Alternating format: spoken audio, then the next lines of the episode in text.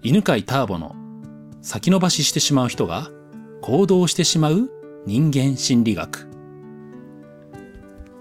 はいこんにちは。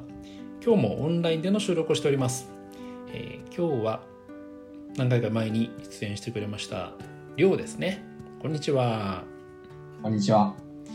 えーじゃあお仕事と、えーあどこに住んでるのか教えてくださいはい、えー埼玉県うん。でサッカーのコーチをしてます。うん。えーりょうです。よ。ろしくお願いします。そう。だね。サッカーコーチをされてるんですよね。はい。じゃあ今日聞いてみたいことは何でしょはい、えーっと、まあなんかよく場面としてこううん。自分らしくあのなんか振る舞えないとか、まあ自分の良さが出せなかったなっていうことうが結構頻繁にありましうんて、うん。で割とこう例えばまあ目上の人であったりとか、うんあーまあ認めてもらいたいななんていう風なのが無意識にこう働くみたいで、こうすごくこう無意識に力が入るというか、まあ、うん。一生懸命すぎちゃうというか、そういうところからこう結構自然体が保てなくなるのっていうのがすごい気になっていて、うんうん。で後々なんかことが起こった後にあもうちょっと、あの自分らしくやっといた方がよかったなとか、後悔することが多くてう、ん。もうちょっとなんかこう自然にこう自分を振る舞えるようになりたいなっていうのがあるんですけど、うん。どういうふうに考えたらいいのかなと思いましああいいて、ですね。はい、うんあれですね、えーついこうひ目上の人特にの,、えーの目が気になって自分らしく振る舞えないと、うん、っていうそういうそうなんですね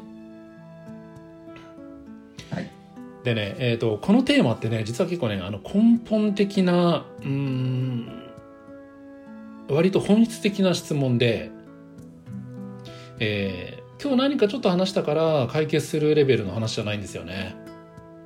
うん、というのは、えー、と崖ルートとかね階段ルートっていう説明をねいつもしてるんですけど、えー簡単に言うとねこの問題はね量が階段ルートになっていくと徐々に解決していくく量にとってのなんか本質的な問題なんですよねこれね。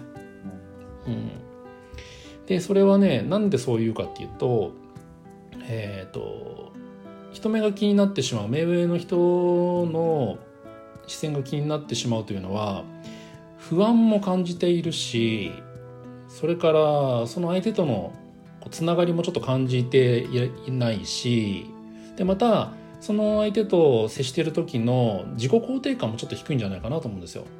あうん、どれもがあのゼロじゃなくてそれぞれなんかちょっとずつ少ないのでそれが総合してね、えー相手の視線うん相手の見る目が気になってしまって自分らしくいられないっていうのが生まれてる感じがするんですよね。うん、で、えーじゃあね、まあ、今日できる範囲でね、まあ、最善のことやってみようと思うんですけどそうですね。じゃあどこを扱おうかな。うーんとじゃあ不安のところちょっと扱ってみようかな、うん、その目上のそういうね自分らしくいられなくなる目上の人ってちょっとイメージしてほしいんですけど、はい。うん、その人と話すとどんな嫌なことが起きる気がしますか、目上の人と話すとですね、うんそうですね。あのなんかこう自分のことをこう評価してもらえないとか、うんうんダメだと思われるうんうん。みたいなことが浮かびます。ああいいですね。素晴らしい。そういうのに気づけるのはね素晴らしいことですね。そっか。評価してもらえないとかダメだって思われるっていうそういう不安が出るわけですね、うん、じゃあね、えー今日はその不安を少しだけ軽くしますのではい。それだけでね、えー少し、えー結構楽になるかもしれません。まあうん。えーじゃあ何でいこうかな。うーんと自分をダメだと見られるかもしれない。はい。うんうんうんうんうん。じゃあダメだと見られたとしても何が起きないですかね。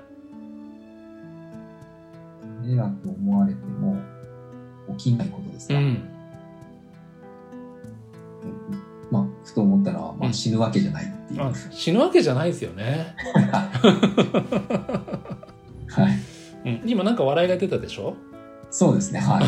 これね心が軽くなってね不安が軽軽くなった時に笑いって出るんですよ、ああうん、で、えーと、今のねそれ起きても何が起きないっていう質問したんですけど、えーと、これってねあのすごいシンプルな質問なんだけど結構画期的な質問でっていうのは多分亮は今までねそのダメだと思われるのが怖いからダメだと思われないように必死になっていたと思うんですよ。ああはい。うん、でそれが自分らしくない何か一生懸命違う自分になるっていうのをやってたと思うんですよね。うん、でその後疲れちゃったみたいな。はいうん、でそれを今日はねその今まで必死に避けていたやつをもうそれは起きますっていうふうに考えてもらったんですよね。もうダメだとあなたは思われますと。うん、でも起きないことは何って。なった時に急にね、えーと、脳の中で何が起きるかっていうと今までは怖いから必死に避けていたパターンが、うん、それがね起きちゃった問題に対処するっていうふうに切り替わるんですよ。そうするとねあのもう起きちゃったらしょうがないじゃないですか。あそうですね確かに地震とか怖いけど例えばコロナウイルスとかも怖いけどかかるのも怖いけどもうかかっちゃったりとかね地震になっちゃったらもうしょうがないじゃないですか。うんうんでどうしようっていうふうに急にあの解決の脳が動き始めるんですよね。そのねあの脳のスイッチに切り替えたんですよね。はい。なんか割とあっさり不安が。割とあの量はあれですね。楽観的なには結構考え方もパッとできる人なんで。あいえいえ。なんかはい。不思議な感じでしたね。ですよね。なんか確かにそうだなっていうか、うんうんあんまりなんか意識せずにそういうのが湧いたので、うん。うんでもまあどこかそういうのがこうどうしても習慣になってるところがあるので、うん。そう思っちゃうっていうか、うん、そうですよね、はい、だから今度あれですねそういうふうになんか自分らしくないなとかうん。ってハマったらば、ねえーこの人にダメって思われてもとかね評価されなくても何が起きないかなって。うん。もうもうそれは起きちゃうという前提で考えてみるとね違う発想が出るかもしれませんね。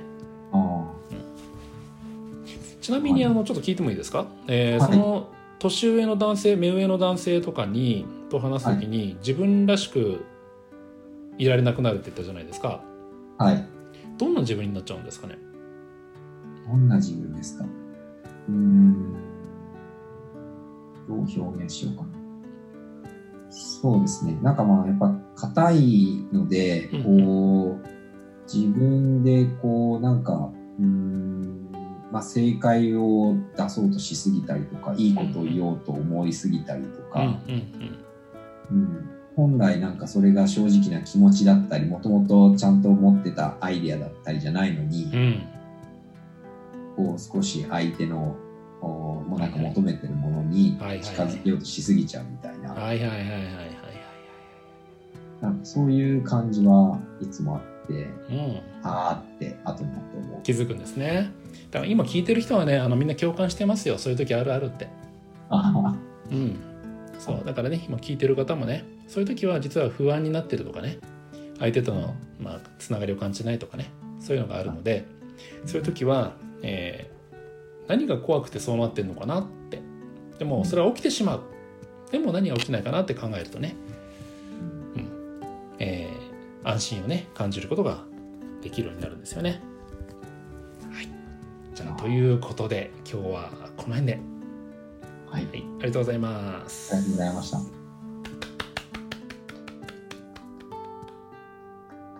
この番組は犬飼ターボナビゲーター竹岡由伸でお送りしました。